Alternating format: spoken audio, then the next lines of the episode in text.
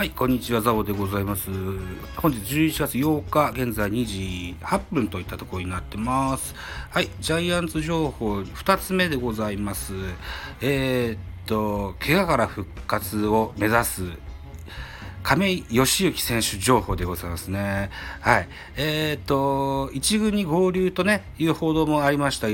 亀井義行選手ですが、えっ、と、とりあえずね、えー、残り3試合の1軍でのゲーム、これには参加せずにですね、えー、っと、8日、だから今日ですね、今日から開幕する宮崎フェニックスリーグに参加することがね、えー、決ま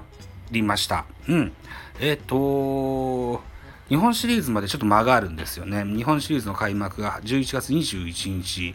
ここは対戦相手がこれから決まっていくという形になってますけれども、うん、左足の内転筋の張りでね、ファームで調整してきた亀井義行選手ですよ。現在は一軍のベンチから外れてその調整をしておりますが、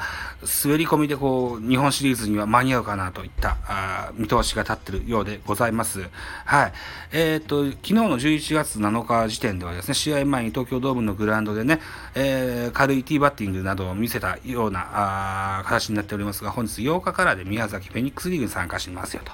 いった形になってます。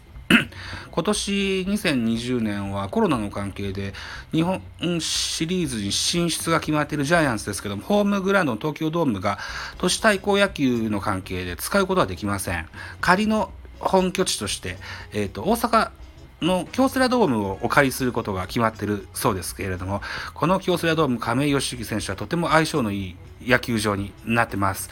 えー、京セラドームでの亀井義行日本シリーズの活躍、できればホークス戦で、えー、パコーンと打ってくれるところが見てみたいと、